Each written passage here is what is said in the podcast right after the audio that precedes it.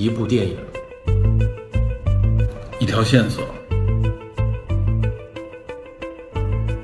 带您探寻电影中的科学与知识内核。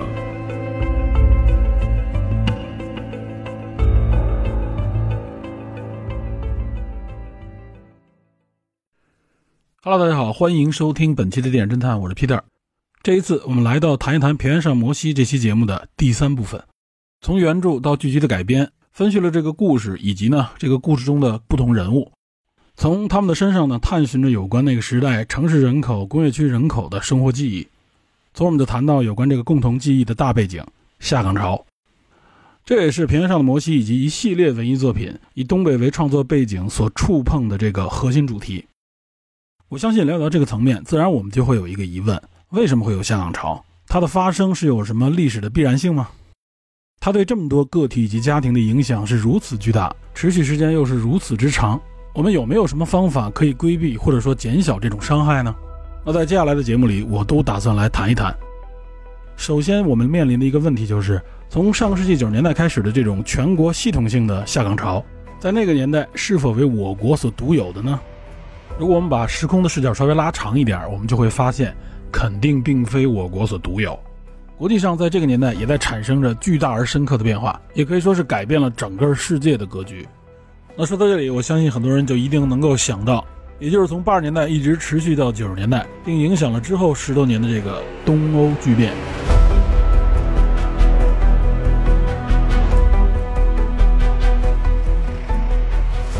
注意，在这儿讲东欧巨变，并不是说东欧巨变导致了我国的下岗潮，我们并不能说它是我国这个下岗潮的直接原因，而是说，无论是东欧剧变它产生的这个原因以及其后果，与我国的这个改开以及后来的下岗潮都有着极高的相关性以及相似性。谈到东欧剧变呢，在这里我们肯定不能谈政治方面的这些话题，我们主要就谈经济话题，因为这和这个下岗潮和失业是息息相关的。从经济的角度来看啊，东欧的这个巨变主要原因是什么呢？实际上就是从过去由苏联引入的这种计划经济的体制转向了市场经济。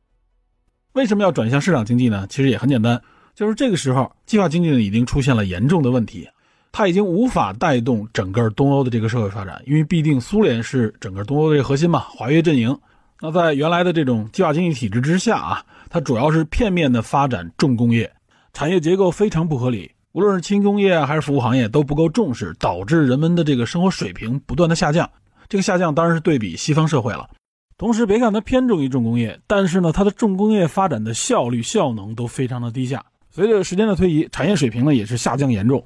而且这种计划经济呢，反而带来了更大的经济波动，资源的分配也越来越不公。尤其是这种模式还强调要消除贫富差距，结果造成的呢，反而是极少数人垄断了更多的财富。而社会大众实现的却是一种平均的贫困，因此呢，以上种种使得计划经济呢已经无法再持续下去了，所以导致这些东欧国家呢和苏联一样，经济大踏步的衰退，人们的生活水平呢也是不断下降，甚至大量的生活必需品都已经严重匮乏，现实生活和官方所宣传和标榜的呢形成了巨大的反差，从而这些东欧国家的社会上就开始产生了一系列的巨变。啊，比如说像波兰、匈牙利啊，像东德、保加利亚、捷克等等啊，罗马尼亚这些国家，这都是我们原来非常熟悉的这些东欧华约阵营国家。所以从经济的角度来看，也就是计划经济这种模式彻底破产了。那么具体这个计划经济它的问题到底出在哪儿？我觉得呢，我们可以通过计划经济这个代表性国家苏联来了解一下这个计划经济的来龙去脉，从而呢也就能进一步理解为什么会产生东欧巨变。它和我们的这个下岗潮又有怎样的关联？计划经济呢，就是一种经济体制。简单说呢，就是在这样的经济体制内，所有的这种投资、资源分配、生产以及消费，都是按照政府这个事先的计划来实施执行的。所以呢，计划经济是反市场经济的。如果究其根本，计划经济这种经济模式，它的思想来源恐怕会颠覆大多数人的这个直观判断。它的思想来源主要是两条：一是科学主义，二。就是福利主义，其实稍加分析也很简单，一句话概括：严格的计划呢，应该来自于一系列科学的统计、评估与规划。那之所以要定制严格的计划，其目的的本初呢，就是为了让人们能够享受更稳定的经济环境下所带来的持续且丰厚的福利待遇。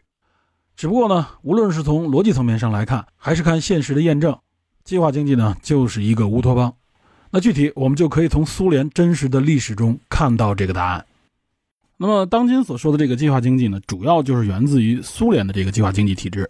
那苏联的这个计划经济体制呢，它最早呢又是由这个苏联政权刚刚建立起来的，它所谓的这种叫战时经济体制过渡而来的。那么其理论基础呢，是受到德国当时这种国家干预经济的这种政策的影响。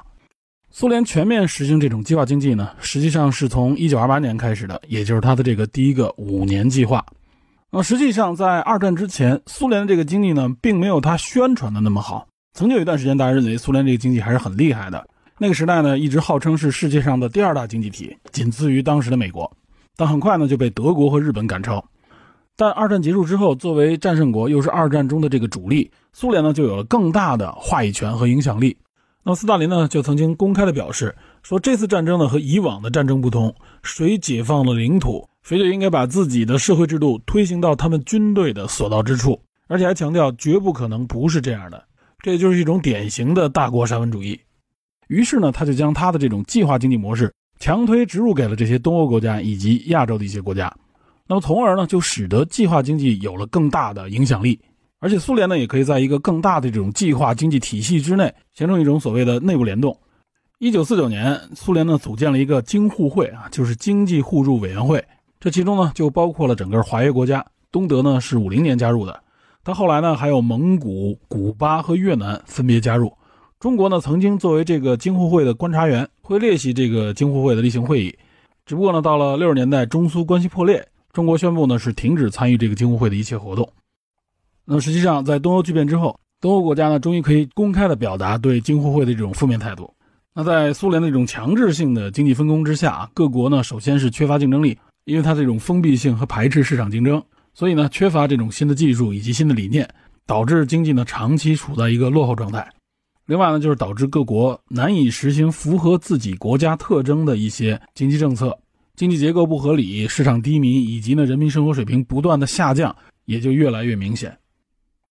那在苏联内部，它的这个计划经济到底实施的如何呢？在这里呢，我们也可以简单的回顾一下：从一九一七年二月俄罗斯帝国呢爆发这个民主革命开始，到一九二二年内战结束，苏联呢是一九二二年正式建国的，它呢自称是一个联邦制的共产主义国家。通常情况下，会将苏联的这个历史呢分为五个时期，分别就是他这个五个重要的领导人，也就是列宁时期、斯大林时期、赫鲁晓夫时期、勃列日涅夫时期以及戈尔巴乔夫时期。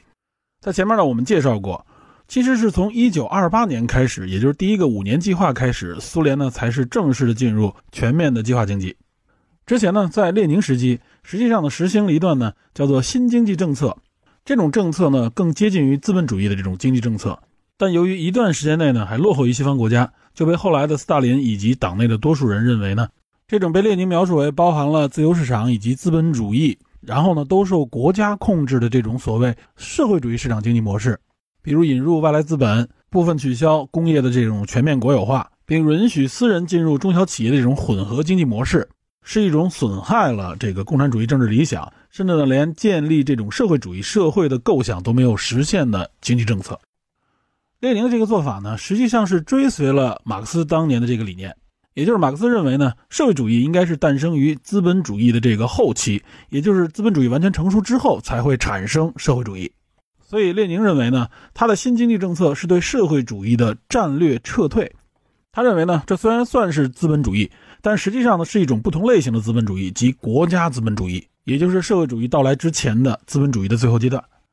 但是呢，列宁在二四年就去世了。秉承他这一理念呢，是托洛斯基。只不过呢，托洛斯基在后来的这个权力斗争当中彻底失败了，即所谓托派嘛。斯大林呢，也就在自己夺取这个最高权力以及巩固自己地位的这个过程当中，就将新经济政策彻底结束了。那么到了斯大林时期，他除了这个第一个五年计划作为一个标志以外，他在一九二九年，也就是在这个十月革命十二周年之际呢，发表了一篇文章，将这个经济政策的转型称之为伟大的突破，或者叫伟大的转折。那么其中呢，就明确了三个方面，比如在农业方面啊，就是强调集约化、集体化。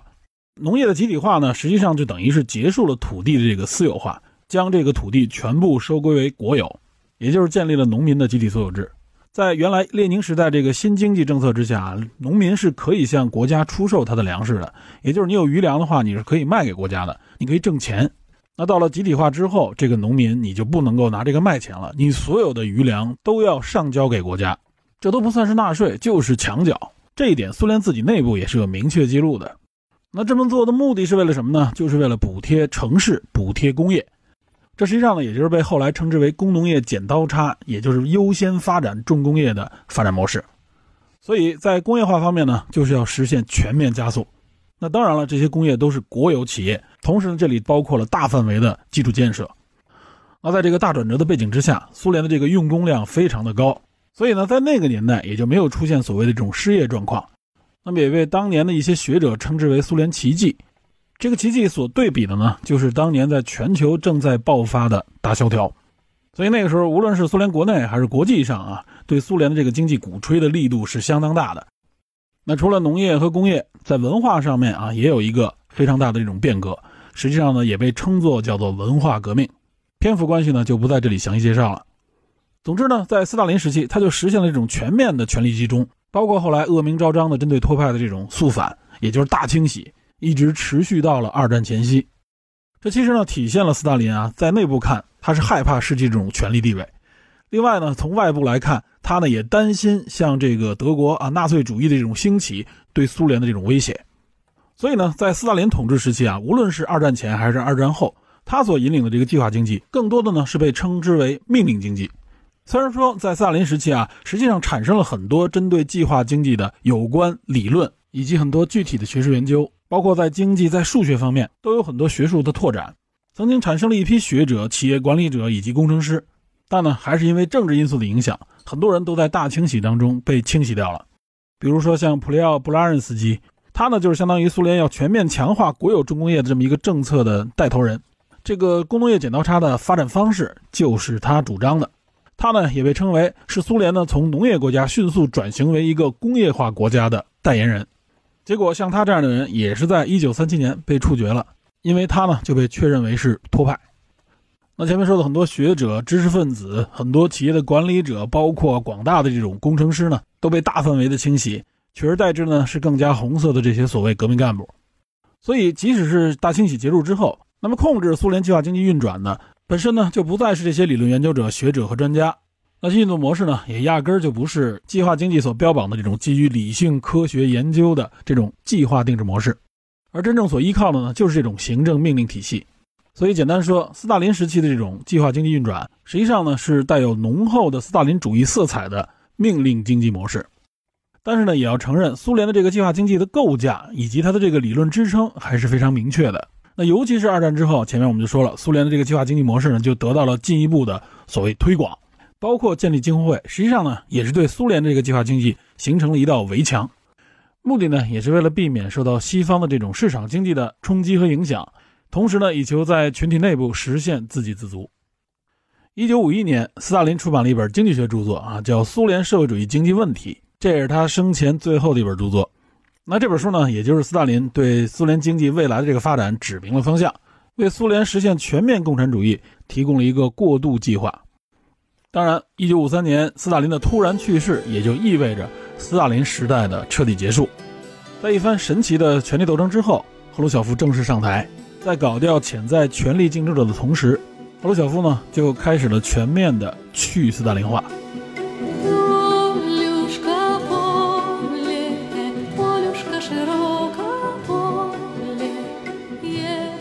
赫鲁晓夫时代呢，它主要就是针对斯大林的这种统治模式。进行了深度的改革啊，也就是我们所谓的这个修正主义嘛。那么在针对计划经济的这个改革当中，苏联的这个计划经济核心叫苏联国家计划委员会啊，有了一个非常巨大的职能转变。原来呢是更多的这种行政职能集中于这个体系之内，到了赫鲁晓夫这儿呢，他将这个苏联国家计划委员会啊改革成为了一个面向全国计划经济的科研机关啊，主要是定制这些科研的规划。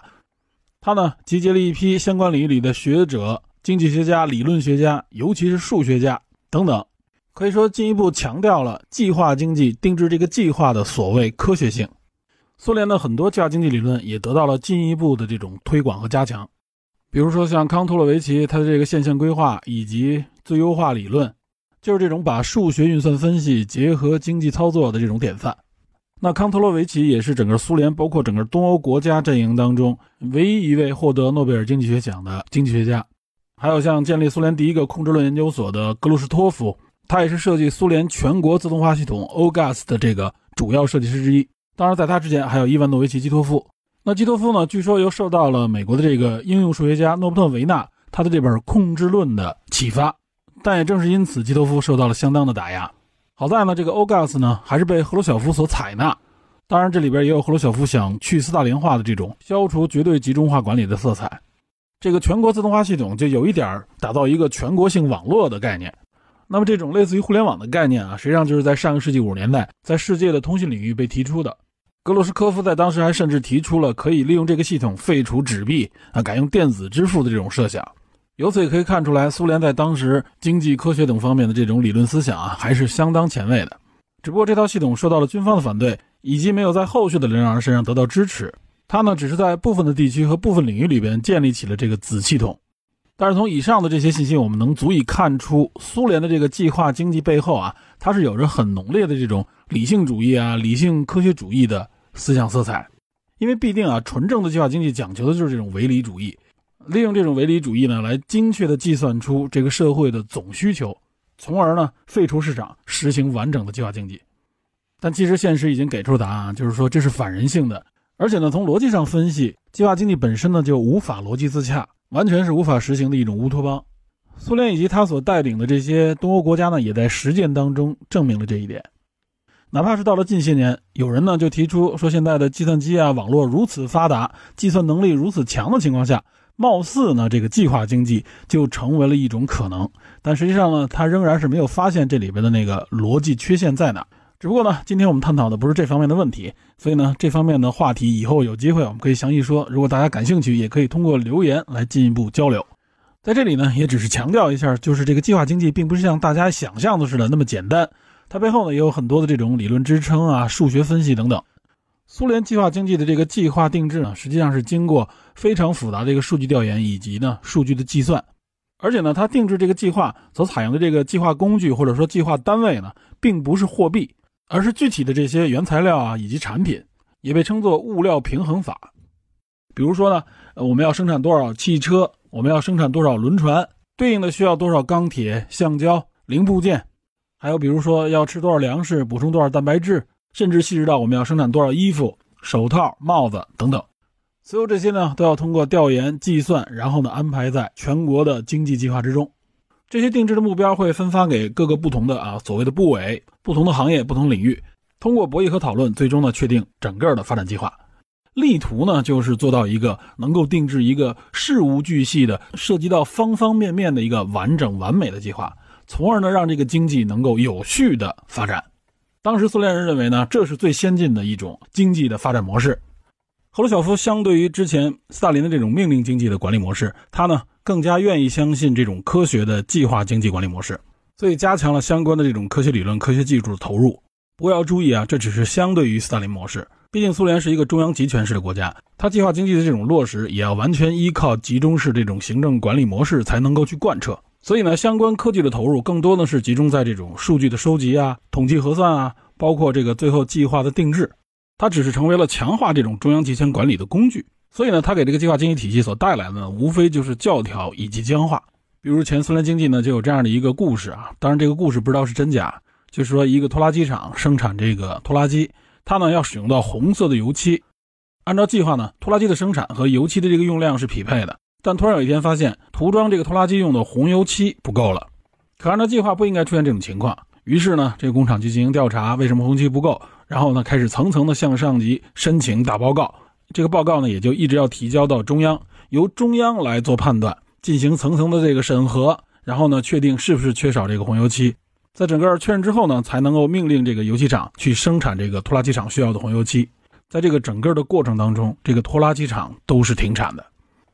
这个故事呢，从侧面就体现了啊，当时这个计划经济它的这种僵化教条，一切呢只能等待上级的这个行政命令才能够去运转。我在前面也说过啊，就是苏联这套计划经济虽然说是传播到了我国，但是我国呢从解放后到这个改革开放之前啊，基本上其实它不是这种计划经济啊。虽然说是这么宣称，但是呢，在具体的执行上，只有东北地区算是对苏联模式啊有一定的这种模仿和学习。一方面是因为有大量的苏联专家，再加上基础的配套设施也很完善，所以呢，东北地区在一段时间之内啊，可以说是国内这种工业程度最发达的一个地区。但是全国的这种情况就不是这样了，它不是在这种真正的计划经济上运行的，它更多的呢就是一种命令经济，对吧？我们这种亩产万斤等等啊，各种各样的这种情况也发生过，相信大家也都知道，它呢完全不是按照这种科学理论啊相关的这种科学研究去定制的，那就是领导人的一声令下嘛，对吧？谁敢反对呢？那到了文革时期就更不用说了嘛，我们都称之为十年浩劫，对吧？整个社会都处在一种接近崩溃的状态。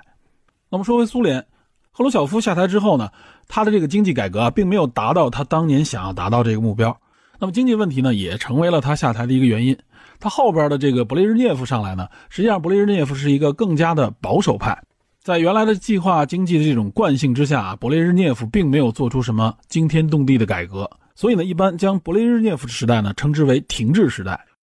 尤其呢，勃列日涅夫更看重军事的发展，所以呢，他在军事层面的这个投入更大，由此呢，也进一步扩大了苏联对外界的这个影响力，加强了他对东欧的这种支配地位。那相对来说，在科学与技术领域就没有受到勃列日涅夫的这种重视，从而呢，在技术层面与美国之间的这个差距就越来越大。那么据后来的统计啊，实际上苏联是在一九七零年左右，它的经济实力呢是达到了最高峰，这呢也是勃列日涅夫统治时期的早期。其实呢，这多少也是源自于之前经济积累的一种惯性。那么这之后，直到八十年代初，苏联经济呢乏善可陈，就属于这种停滞状态。在勃列日涅夫领导下的这个苏联政府呢，在经济发展层面呢，可以说是没有什么建树，但侧重于扩大苏联的社会福利待遇，以提高苏联人民的这个生活水平。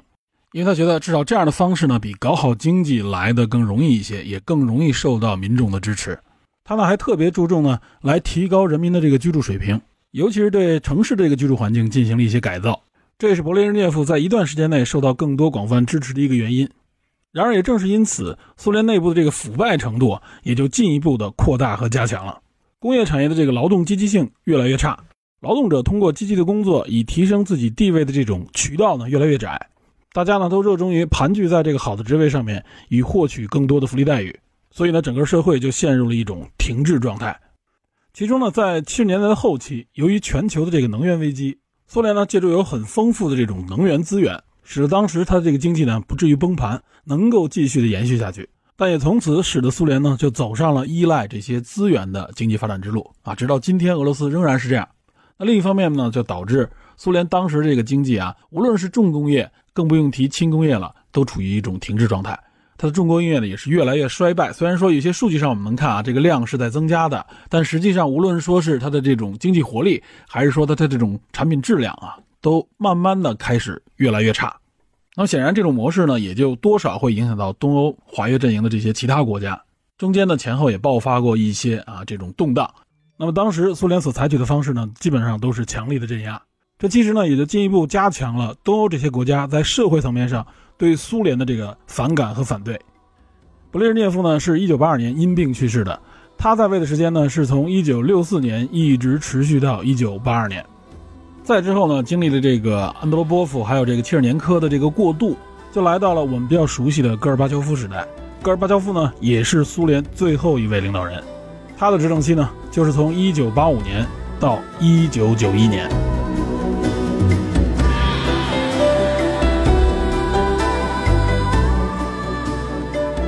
戈尔巴乔夫上台所要面对的呢，实际上就是已经行将就木的苏联计划经济。我们仍然抛开政治不谈，只看经济。那么，其实这时候的苏联计划经济呢，已经走到了崩溃的边缘。经济发展呢是越来越畸形，臃肿的决策与官僚体系呢，导致了严重的而且积重难返的腐败。其商品呢也完全不能够满足国内民众的这个生活需求。一方面呢，它的这个数据造假非常严重啊，各方面的指标好像是蒸蒸日上，不断的取得胜利。但另一方面呢，其实社会上已经出现严重的匮乏。这种全方面的匮乏，也就是苏联计划经济的一个缩影。只有少数的特权阶层能够享受丰富的这种物质供给，对于绝大多数人来说，无论说是城市的工人还是农民，所能够享受的呢，就是这种平均的贫困。那么与此同时，在八十年代，东欧的这些国家呢，社会上已经出现了剧烈的动荡，经济上的这种颓势以及落后呢，让越来越多受苏联扶持的这个共产主义政权面临随时倒台的风险。所以，对于戈尔巴乔夫来说，他要做的就是大刀阔斧的改革，不然的话，他也知道整个这种经济环境已经是带不动这个国家的发展了。那么，戈尔巴乔夫改革在经济层面啊，它主要就是计划经济向混合经济转变。这个混合经济指的就是计划经济与市场经济的混合。八六年初，苏共二十大就通过了加速社会主义经济发展的战略。接下来八七年，苏联最高苏维埃就通过了国营企业法。那这里边针对这个计划经济最大的改变是什么呢？也就是允许企业根据市场需求来确定自己的产量。那关于原材料的这个采购呢，企业则是应该和承包商之间进行谈判，然后签订价格合同。国家呢是取消了指令性的这种计划指标，这个非常关键。而且呢，明确要求企业要自负盈亏，不能指望国家去拯救他们这些亏损的企业了。那么原来这个苏联的国家计划委员会呢，它的职能呢再一次进行了转变，而且进行了缩减。它呢仅对全国的这种宏观生产的这种指标进行指引，并且呢来确定国家这种战略投资的优先级。原来那种定制巨细无比的各种各样的生产指标啊、消费指标啊，全都舍弃。那在一九八八年，苏联呢还开始实施合营法，这也是苏联呢自列宁的那个新经济改革以来，第一次在法律层面上允许这些制造业啊、服务业以及外贸部门当中出现私营的这种成分。说白了，也就是公私合营。在这个背景之下呢，合营的这些餐厅啊、商店啊，包括一些制造业企业，就出现在苏联的社会之中。这些改革呢，等于是打破了原来的这种国家垄断。基本上呢，就是消除了原来僵化的这种计划定制体系。另外还有重要的一点，就是戈尔巴乔夫的经济呢，它允许引入外资。外国投资呢，不仅可以进入这些合营的经济，还可以进入国营企业。他们呢，主要就是以这种合资企业的形式存在。配套的呢，还颁布了这个合资企业法，主要就是限定了外资参股的这个比例啊，不能超过企业的百分之四十九。同时呢，这个企业的董事长以及总经理必须由苏方人员来担任。但后来很快呢，就放松了这个资本比例的要求，允许外资控制这个企业。目的呢，实际上就是引入外国的资本以外呢，将先进的技术啊、管理模式啊等等，全都希望能够引入到苏联之内，来激活苏联的这个企业生命力，从而呢盘活整个苏联经济。我估计大家看到这些政策啊，都有点似曾相识的感觉。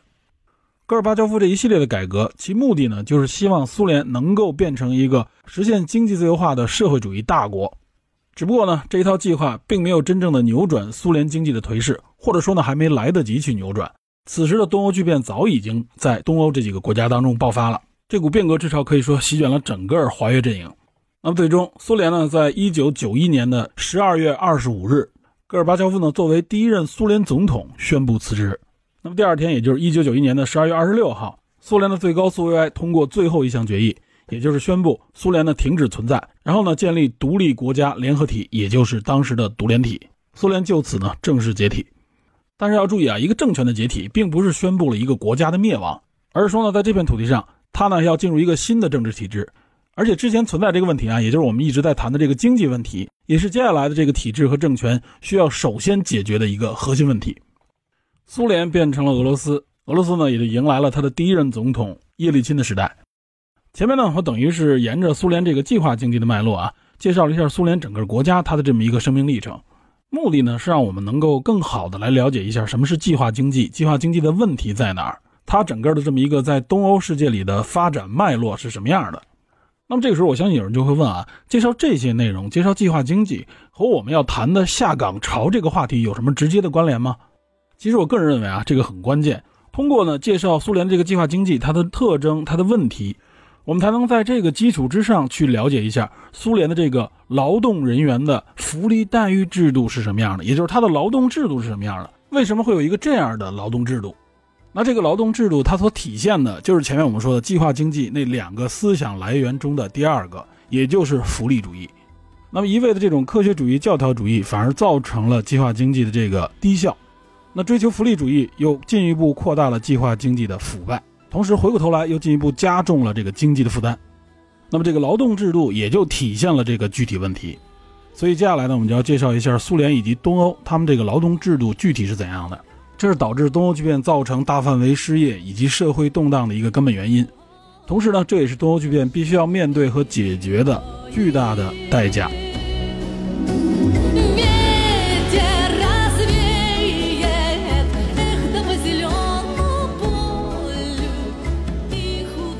计划经济它这两个思想根源，科学主义以及福利主义，就导致计划经济呢呈现出两个必然的特征，也就是它的这种高约束性和它的这个高保护性。那这个保护性就是高福利。从前面我们介绍内容里边也可以看出来啊，就是计划经济呢，它由于这种集中的严格由政府所管理的这个计划模式，事无巨细的将生产什么、怎样生产以及为谁生产，也就是将从生产到消费的整个过程都按照计划严格的管理起来。那么也就意味着，无论是企业以及企业的个体，都必须要按照计划来运行。没有自由的市场，甚至企业与企业之间的竞争都没有了。那么这势必也就意味着你要失去极大的自由度。这不仅是你的工作、工作方式以及工作内容被约束了，实际上你的生活方式、你的消费也都被约束、都被计划了。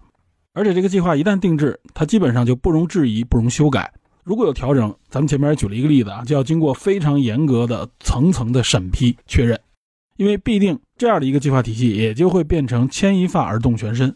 所以，为了确保这个计划有效有序的执行。他就要尽量的对每一个环节进行监管和监控，以确保计划能够完整执行。计划经济的贯彻，它必须要有严格的这种约束力。这是为什么？我们回顾那个年代，尤其是在改革开放之前，大家连穿的衣服的样式基本上都是统一的，都是一种模式，连不同的颜色都很少。这其实不仅仅是因为文化管控啊、文化约束方面的这个体现，另一方面也是计划经济的一个特征所导致的一种必然。因此，无论是对于企业，对于个体，你失去的就是自由度。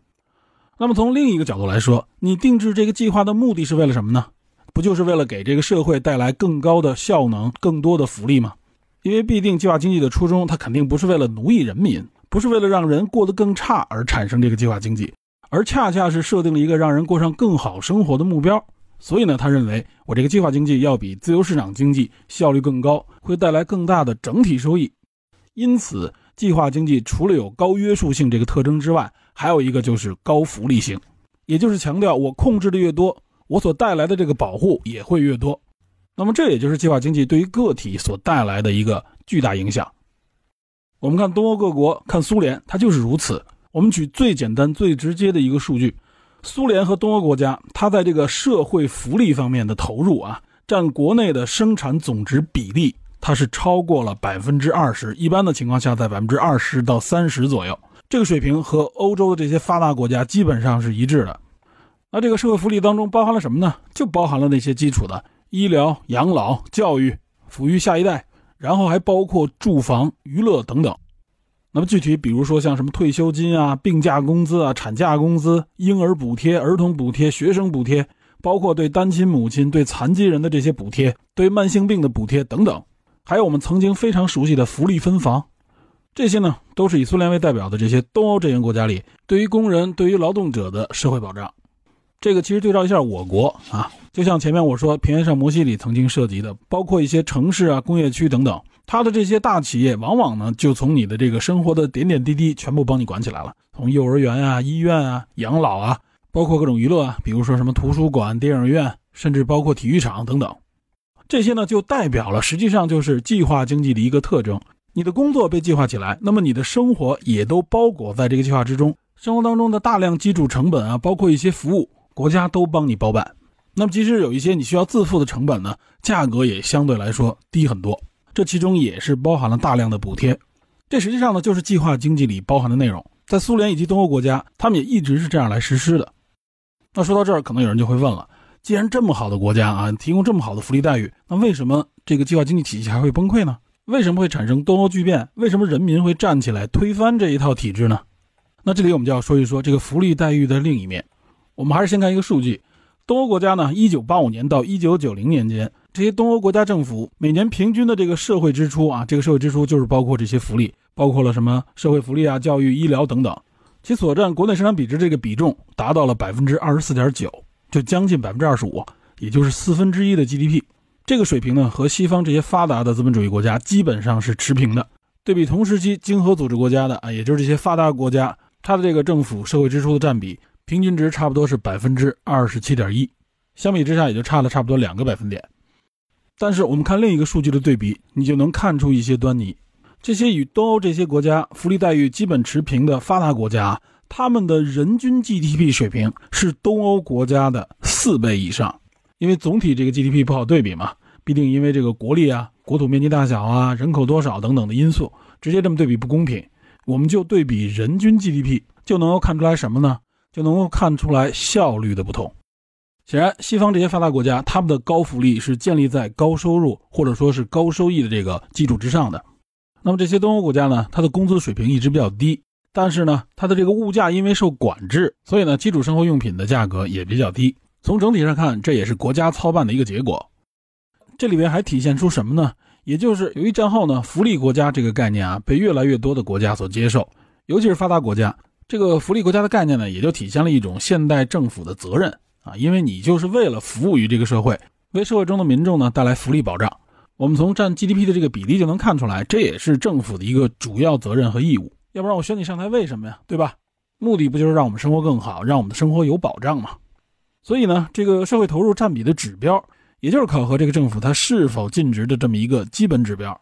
注意，这个时候呢，西方其实早已经掀起了撒切尔主义，也就是撒切尔和里根所代表的这种自由市场经济学。它呢，实际上是提倡大幅的来削减政府对福利待遇的这种投入。更多的呢，将这些公共服务与公共部门呢去国家化，所以这个时候，西方发达国家他们的这个社会保障投入呢，其实已经比之前要低很多了。但即使如此，这个投入比例呢，也达到了百分之二十到三十。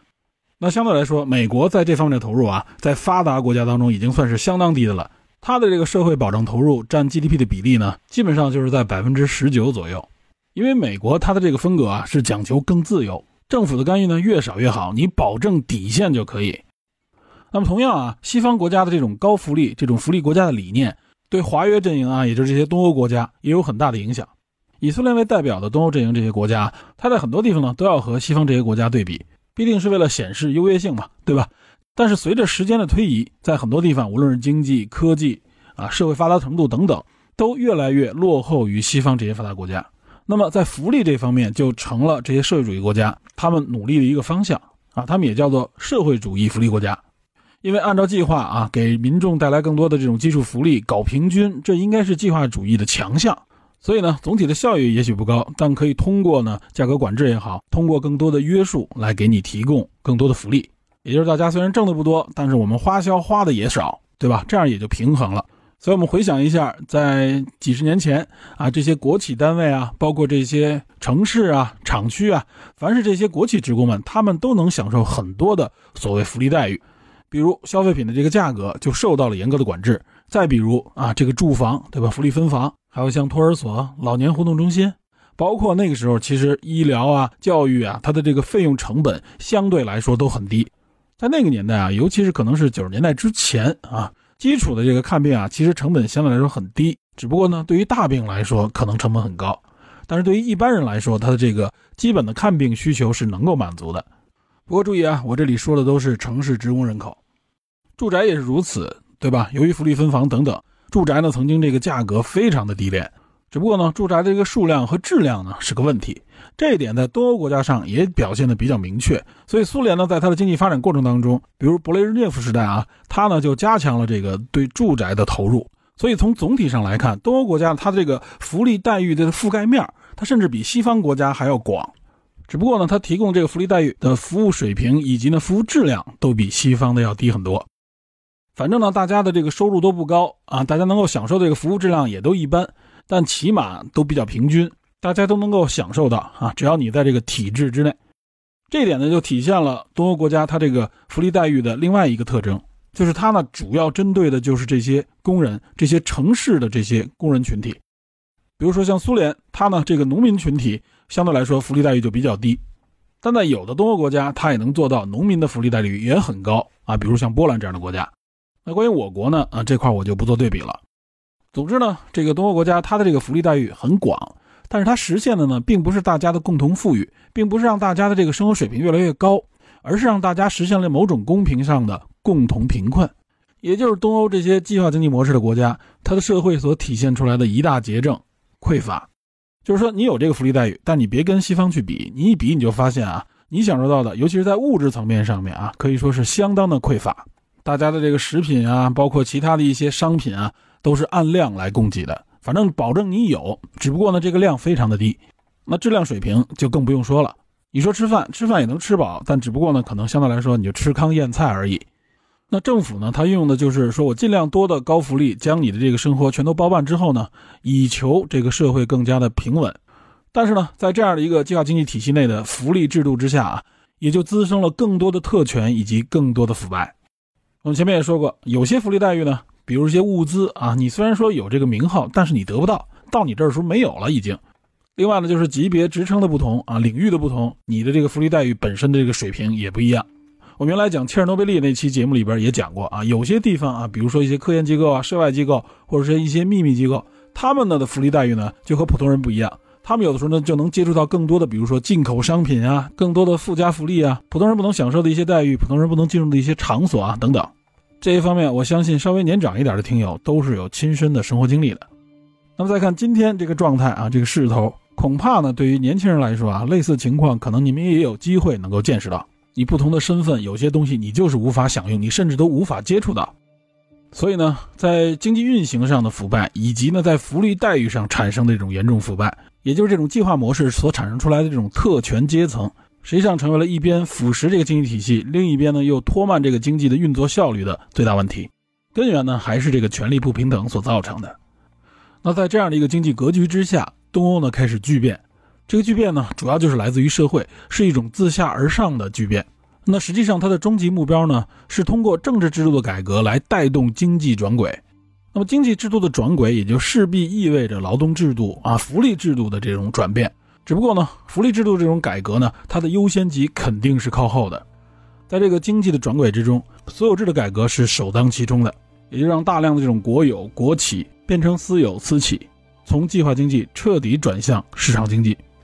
那这个转变呢，肯定是有巨大代价的。但是这时候呢，全社会已经深刻的意识到啊。也就是这个代价呢，它实际上是远低于计划经济这几十年来所积累出来的问题，拖得越久，这个成本也就越高。这其实呢，也是我国改革开放所有制改革的一个内在动力。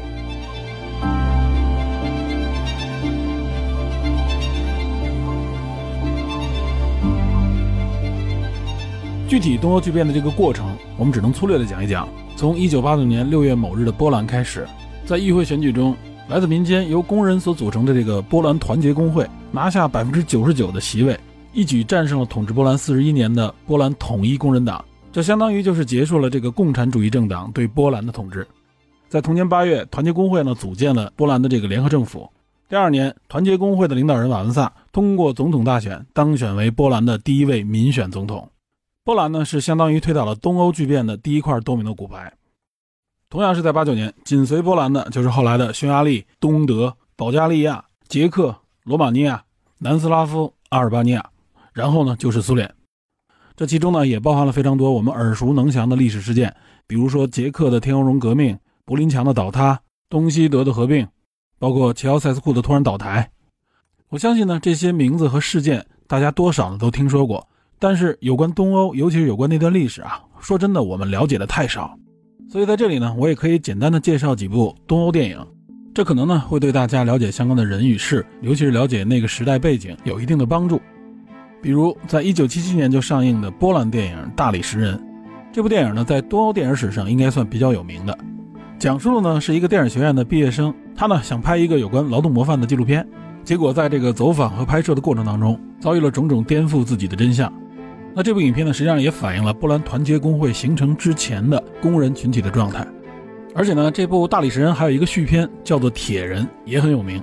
这两部影片的导演安杰伊·瓦伊达也是著名的波兰导演。他呢，其实有很多历史题材的这种电影都值得大家关注。比如说像他的早期作品《下水道》，还有零七年拍摄的《卡廷惨案》，以及他的最后一部作品《残影余像》。那对相关历史感兴趣的朋友都值得来看一看。另外呢，波兰电影里边还有一部有关瓦文萨的传记电影，叫《瓦文萨希望之人》啊。这部影片应该是二零一三年拍的，可以作为我们了解这位曾经获得诺贝尔和平奖的波兰总统的一个入口。那说到这位波兰的第一位民选总统，在东欧巨变时期，捷克共和国的第一位民选总统，我觉得也特别值得大家去进一步了解。他呢就是瓦兹拉夫·哈维尔。哈维尔呢作为一个剧作家，而且呢也是天鹅绒革命当中的思想领袖。之所以叫做天鹅绒革命，也就是说明它是非常柔和的，是没有造成一人死亡就结束了捷克一党专制，并实现了民主转型的民主革命。哈维尔呢，就是引领这个革命的代表人。而且即使在他任职总统期间啊，也笔耕不辍，也继续在搞创作，在写书。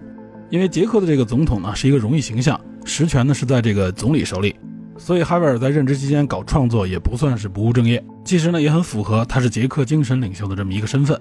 那结束任期之后呢，他呢还执导了一部他人生当中唯一的一部电影，也是源自于他写的一部戏剧，叫做《离开》，是二零一一年上映的。那据说呢是有一点荒诞意味的故事，讲述的也是一位政治家的生涯。不知道大家能不能找到这部影片的资料？我呢，只是在看他的介绍当中了解到有这么一部电影。咱们说回到天荣革命这种平和的民主革命，实际上呢是东欧剧变当中的一个主流。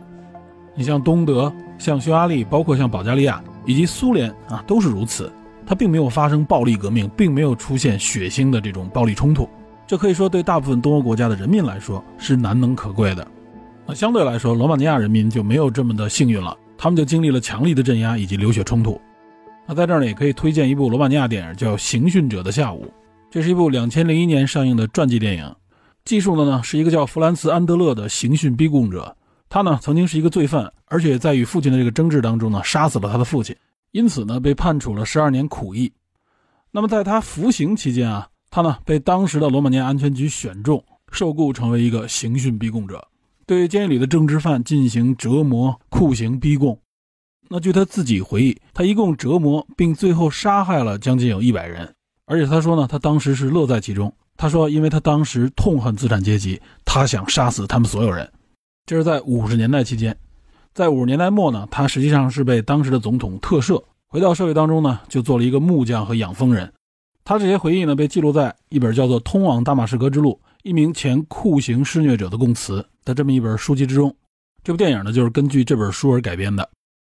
那后来据媒体调查，在那个时代下的罗马尼亚里，类似于弗朗斯·安德勒这样的刑讯施虐者，差不多有一千七百人。他们的任务呢就是刑讯逼供、折磨这些政治犯。但是在这一千七百人当中，只有安德勒一个人站出来承认自己有罪。弗朗斯·安德勒在二零零四年去世，但他的这个认罪呢，在转轨后的罗马尼亚最终并没有受到起诉。那介绍了这部令人感到压抑的电影之后呢，说一部稍微轻松一点的，是一九九六年上映的一部捷克电影，叫《给我一个爸》。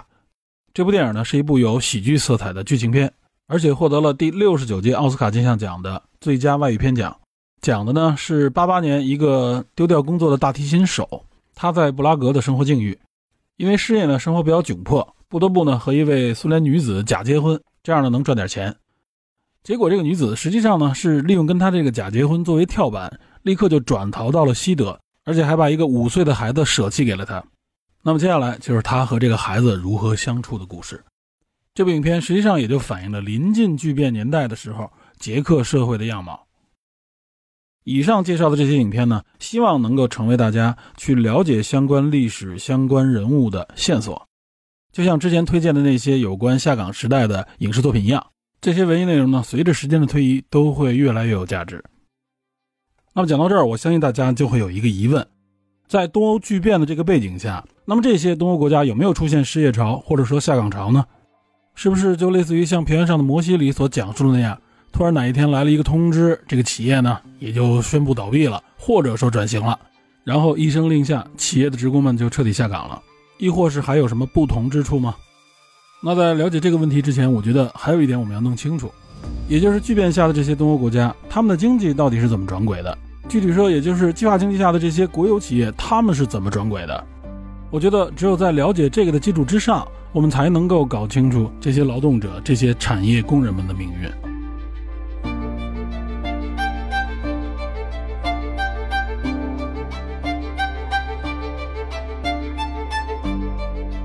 那说到这个东欧的经济转轨，我们可以举三个比较有代表性的国家，分别是苏联，也就是后来的俄罗斯、捷克和波兰。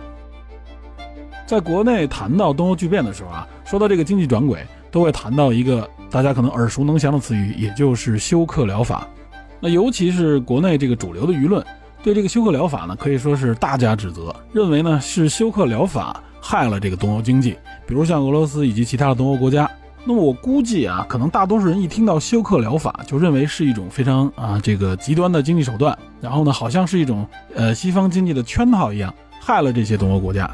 但实际上，我想说的是，这可能是国内的这些舆论对休克疗法的最大的误解。为什么呢？首先呢，从狭义上来说啊，休克疗法它就是一种治疗经济问题的经济学方案。它针对的是什么呢？狭义上说，它实际上针对的是这种某个国家出现这种恶性通胀的时候采用的一种啊非常激进的临时经济手段，就好比是一剂猛药。注意，它这剂猛药呢是为了节制恶性通胀的。并不是一个能让国家走向经济振兴的长期经济策略。你这国家怎么振兴、怎么发展经济，这是一个长期的策略。这是在采用休克疗法消除恶性通胀之后采取的一系列的长期政策。如果只用休克疗法就能让这个国家经济振兴的话，那这就成了神药了。真如此的话，谁还怕这种恶性通胀呢？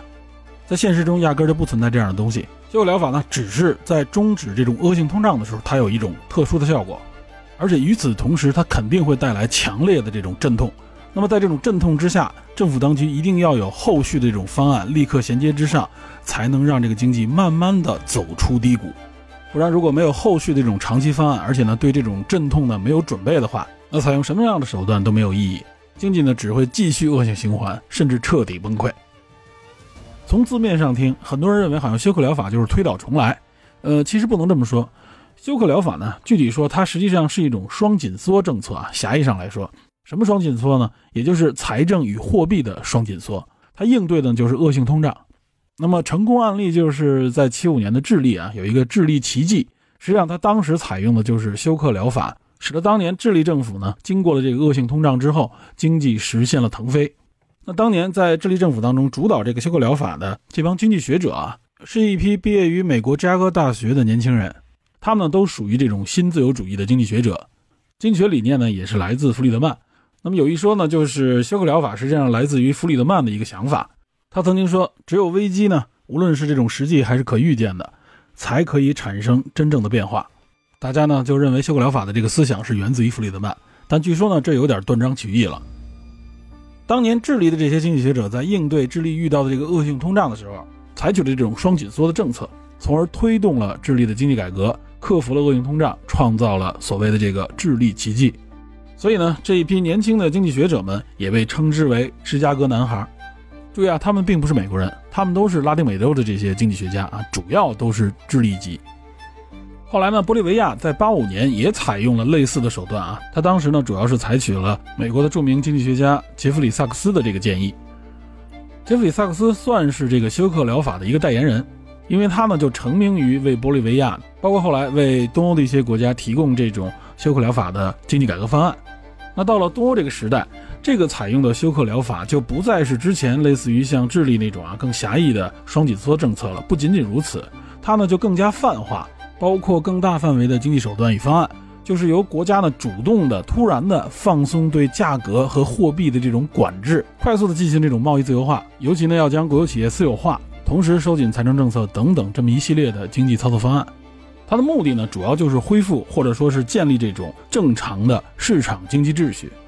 当然，萨克斯本人他一直表示，休克疗法这个词语并不是他创造的，他也不喜欢这个名称。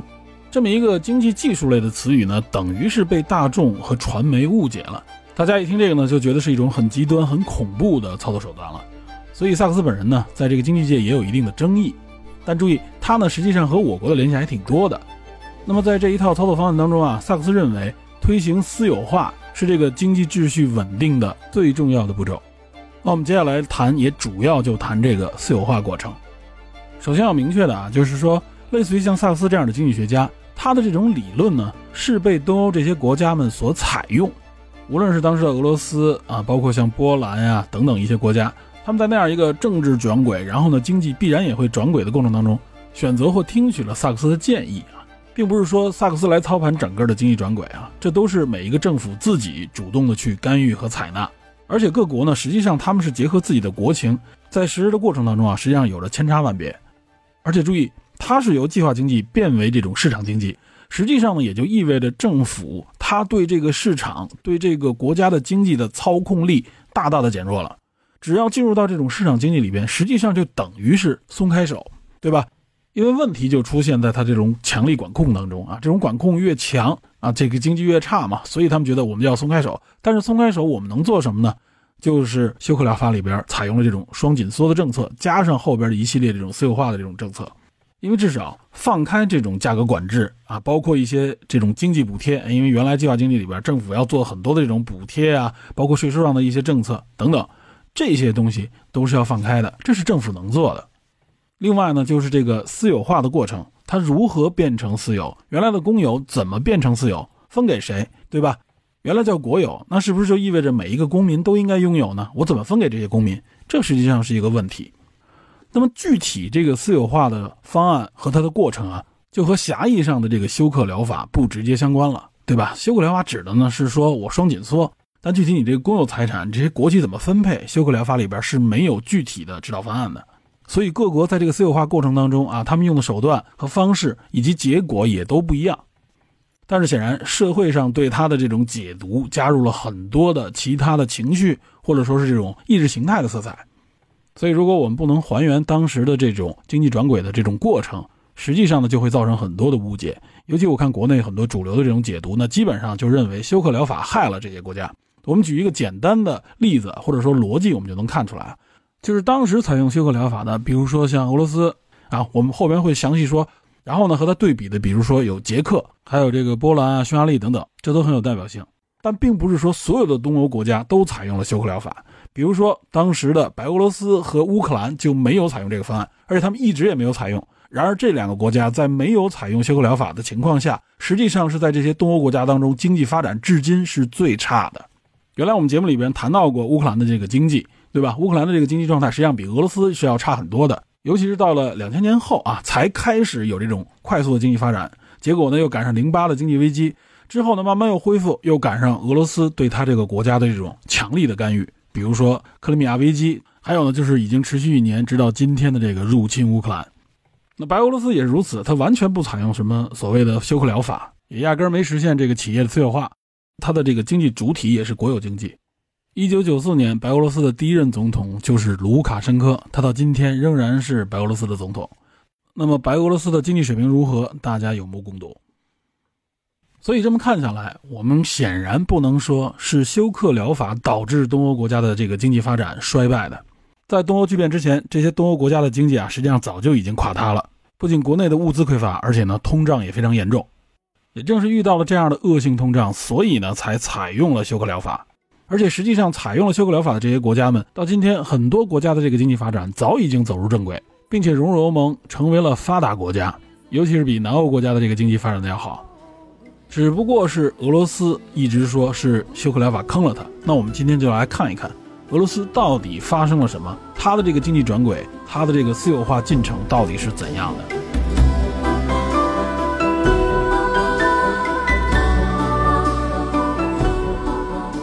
好，说到这儿呢，发现这个篇幅确实有点长，不得不再加更一期。那个年代那段历史，我觉得有必要让大家看得更清楚一些。实际上呢，东欧剧变的影响至今仍然没有消失，而且很多东欧国家至今仍然处于叫做后变革时代，或者说叫后私有化时代。我国其实也是如此。